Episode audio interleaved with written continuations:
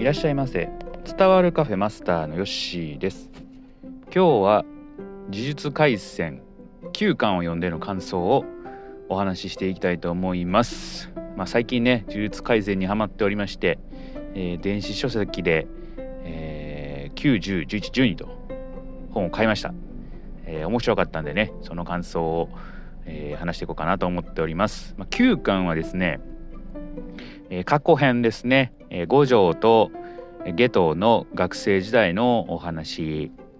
から始まります。はい。まあ、ここでね、えー、不思議黒のお父さんが出てくるんですけども、えー、かなりね、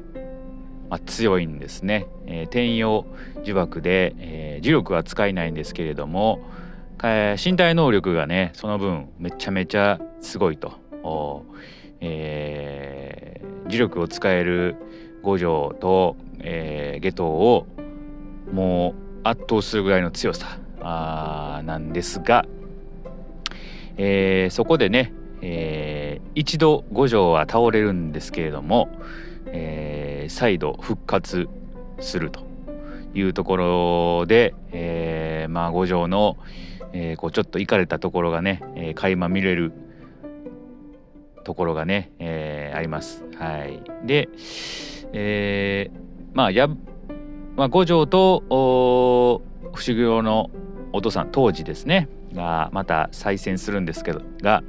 えー、覚醒した五条に、えー、当時は敗れると。うん、で、まあ、そっからねまた話進んでいくんですが、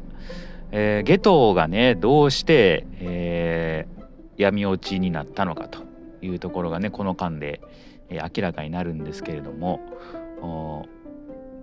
まあねこの下等のこう悩み、えー、初めはね、えー、非術師を救うためにね頑張ってきたんですがあどこかでこうその問いがね、えー、分からなくなってくると、うん、何のためにねやっているか。あ後輩の灰原の死亡とかね、えー、一人で任務することが多くなっていろいろ考えることが多くなったと。そこでまあとある事件が起こってしまうとね、えー、下等はあ村の人間を殺害していくというね、えー、ちょっとそういうエピソードがあって、うん、なかなかねちょっとこう重たい内容が続くんですね。はい。えー、でこの間ではですね、えー、つくもですね。特級術師、つくもが出てくるんですが、えー、これもね、えー、ちょっと出てきただけでまだまだ謎包まれていると、うん、いうところで、えーまあ、どんなね、えー、技を使うんかとかあ、まあ、キャラクターはちょっとね分かってきたんですが、えー、まだまだね、えー、出てきてないんで楽しみだなと思って、えー、おります。うん、で、えー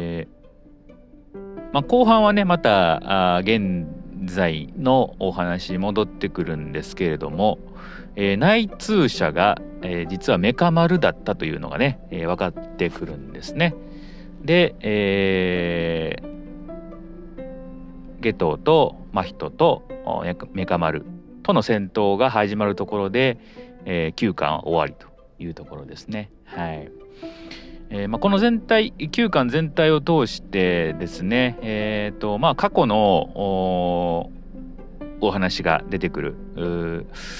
えー、どうして下等が闇落ちしたのかあまあ五条の覚醒とかね、うん。まあ、なかなか面白い内容でした。はい。まあ、今今回というかこの巻はですね主人公ほとんど出てきてない。虎杖全然出てこないっていうかねちょろっと出てくるんですけれどね。あのー、少ししか出てこないというね、うん、回で、えー